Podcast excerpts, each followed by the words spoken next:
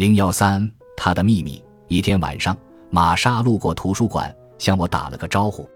他对什么事都好奇，是个名声在外的长舌妇，常常赖在图书馆的前台，大声读着报纸上的警方消息，对最近的犯罪事件大加评论，吹嘘说那些全是他的熟人干的，不是他的亲朋好友，左邻右舍就是他认识的阿猫阿狗。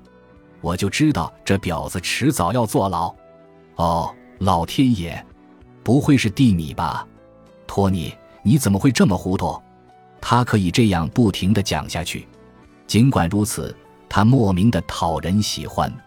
但凡他稍微靠谱一点，只要一点点，我就会马上把他招来图书馆。那天晚上，玛莎依靠着前台边，嗨，阿伟，他咧开嘴。笑得像只鳄鱼。有件事你想不想知道？不太想。我回答：“和你朋友有关。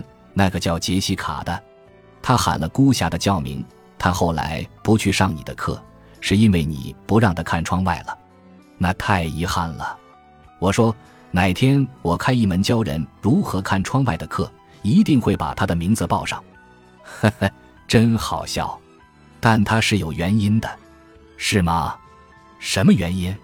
因为他的儿子就在操场上，所以他才总想看着窗外。三三的放风时间和你的课正好在同一个时间段。那可怜的女人跑去上你的课，只是为了看他儿子一眼。你听明白我说的话了吗？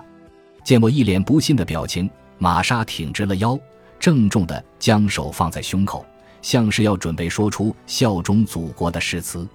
这个女人真的把八卦当成一项神圣的使命。